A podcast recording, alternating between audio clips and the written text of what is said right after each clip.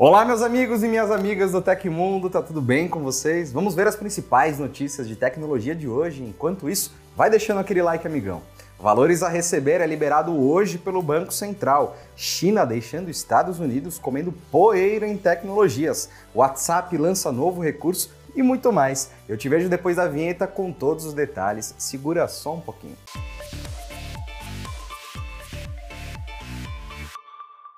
Divulgado na quinta-feira, um relatório da organização de pesquisa Instituto Australiano de Política Estratégica, ASP, trouxe uma comparação entre os Estados Unidos e a China nas áreas de tecnologia e inovação e concluiu que Pequim tem uma liderança surpreendente sobre Washington em 37 de 44 tecnologias críticas e emergentes. Entre as inovações técnicas analisadas pelo think tank de Canberra estão algumas consideradas essenciais em setores vitais de um país, como defesa, espaço, energia e biotecnologia. Falando em termos práticos, isso inclui pesquisa de motores de aeronaves avançadas, drones e baterias elétricas. De acordo com seu monitor de tecnologias críticas, o ASP apurou que, para determinadas tecnologias, as 10 instituições de pesquisa mais importantes do mundo estão sediadas na China. Isso significa a geração coletiva de nove vezes mais trabalhos de pesquisa de alto impacto do que o segundo colocado na corrida tecnológica, que na maioria das vezes são os Estados Unidos. Quando diz que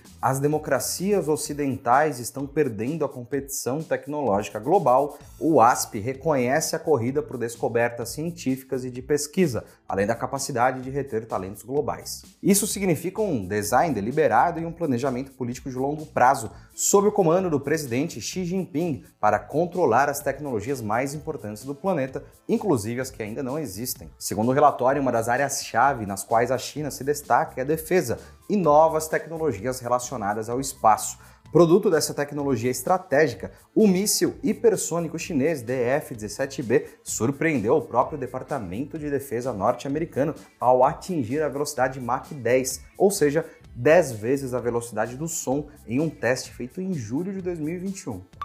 O Banco Central divulgou na segunda-feira as diretrizes do projeto piloto do Real Digital. A moeda virtual começará a ser testada em ambiente simulado não envolvendo valores reais e a ideia é avaliar os benefícios oferecidos pelos ativos. De acordo com o BC, esta fase dos trabalhos prevê a participação de usuários. As pessoas poderão realizar depósitos tokenizados, que são representações digitais de depósitos mantidos por instituições financeiras e de pagamentos. Para verificar como funciona todo o sistema, a base de testadores poderá comprar e vender títulos públicos federais e ainda realizar a liquidação de transações desses títulos. Durante os testes serão avaliadas, dentre outras coisas, a privacidade das informações que estarão sendo transacionadas nesta rede e a infraestrutura das operações que se basearão em uma plataforma chamada Distributed Ledger Technology, que pode oferecer sigilo, proteção de dados e prevenção à lavagem de dinheiro. O Banco Central pretende, nesta fase, permitir que a DLT incorpore tecnologias como os smart contracts, os contratos inteligentes que são utilizados principalmente para estabelecer regras de criptomoedas moedas e dinheiro programável, definição de regras para uma moeda. O desenvolvimento e testes estão previstos para acontecer até fevereiro de 2024.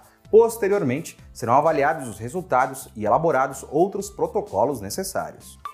A WEG, empresa brasileira fabricante de motores elétricos e outros produtos eletroeletrônicos, planeja criar uma fábrica de 6 mil metros quadrados em Jaraguá do Sul, voltada para a produção de baterias para veículos elétricos. Jaraguá do Sul fica em Santa Catarina. Segundo Carlos José Bastos Grilo, diretor superintendente de sistemas da empresa, a WEG está investindo para suprir a demanda nacional e ampliar a mobilidade elétrica. Inicialmente, o plano de expansão focará em produzir baterias para veículos de grande porte, como ônibus e caminhões. Contudo, os investimentos não se limitam ao mercado de veículos elétricos de grande porte. Grilo afirma que após a conclusão dos investimentos atuais, a intenção é fornecer mais de 1 gigawatt-hora em packs de baterias por ano, envolvendo diversos módulos, células de íons de lítio, sistemas de gerenciamento eletrônico, refrigeração, segurança, entre outros itens. O investimento total estimado para a expansão da planta atual e instalação da nova fábrica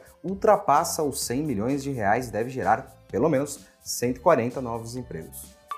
O WhatsApp lançou uma nova atualização da versão beta, marcada como 23.5.0.71, por meio do programa Test Flight. O update traz uma nova funcionalidade em desenvolvimento chamada Grupos Expirando, que permitirá aos usuários definir uma data de expiração para os grupos do aplicativo. Quando a data de expiração for atingida, os usuários serão solicitados a limpar o grupo, o que pode ser uma solução para o problema comum de grupos confusos e irrelevantes. Os usuários poderão escolher entre várias opções de expiração, incluindo um dia, uma semana ou uma data personalizada. A nova funcionalidade é uma boa ferramenta de gerenciamento de espaço e deve ajudar a economizar memória ao longo do tempo, especialmente para grupos criados temporariamente para eventos específicos. O Zap Zap ainda não anunciou quando o recurso será lançado oficialmente para todos os usuários, mas deve publicar mais informações em breve. No início de março, o Banco Central autorizou o WhatsApp a disponibilizar o recurso de pagamentos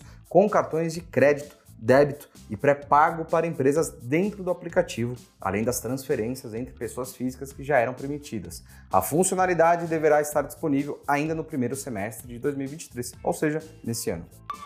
E confirmando os rumores, a dona Apple anunciou nessa terça-feira uma nova cor para o iPhone 14 e iPhone 14 Plus. A partir de agora, os celulares serão vendidos também na cor amarela, completando seis cores no total disponibilizadas pela empresa. A nova cor amarela do iPhone 14 e 14 Plus não está disponível para compra hoje, entretanto. A Apple abrirá um período de pré-venda na sexta-feira, dia 10, enquanto os aparelhos deverão ser entregues a partir da próxima terça-feira, dia 14. Além da adição do tom amarelo claro, a linha iPhone 14 é vendida nas cores azul, roxo, meia-noite, que é preto, estelar, que é o branco, e vermelho. Ainda hoje a Apple anunciou a disponibilidade do recurso SOS de emergência em seis novos países. Com isso, a funcionalidade passará a funcionar também ainda neste mês na Áustria, Bélgica, Itália, Luxemburgo, Países Baixos e Portugal, além de Canadá, França, Alemanha, Irlanda, Reino Unido e Estados Unidos. Além da nova cor do iPhone, a Apple anunciou hoje a disponibilidade de novas pulseiras do Apple Watch e capinhas para o celular inspiradas na primavera.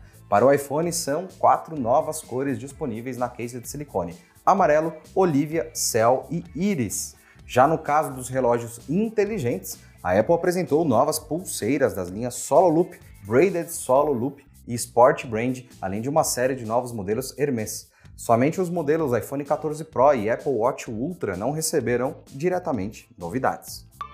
Os saques de dinheiro esquecido em instituições financeiras começaram nesta terça-feira, às 10 horas da manhã, pelo sistema Valores a Receber, o SVR, do Banco Central do Brasil. Logo pela manhã, a fila virtual chegou a 300 mil pessoas simultâneas, e a espera estimada para realizar os saques era de duas horas. Ao todo, 38 milhões de pessoas físicas e 2 milhões de empresas têm cerca de 6 bilhões de reais a resgatar, segundo o Banco Central. A página para consulta inicial de valores esquecidos está ativa desde a última terça. Se você já confirmou que possui recursos a receber, atente-se à próxima etapa, que é o pedido de transferência do dinheiro. É importante ressaltar que, via sistema do Banco Central, os valores só serão liberados para aqueles que fornecerem fornecerem uma chave Pix para devolução. Caso não tenha uma chave cadastrada, você vai precisar entrar em contato com a instituição para combinar a forma de recebimento. Outra opção é criar uma chave e retornar ao sistema para fazer a solicitação.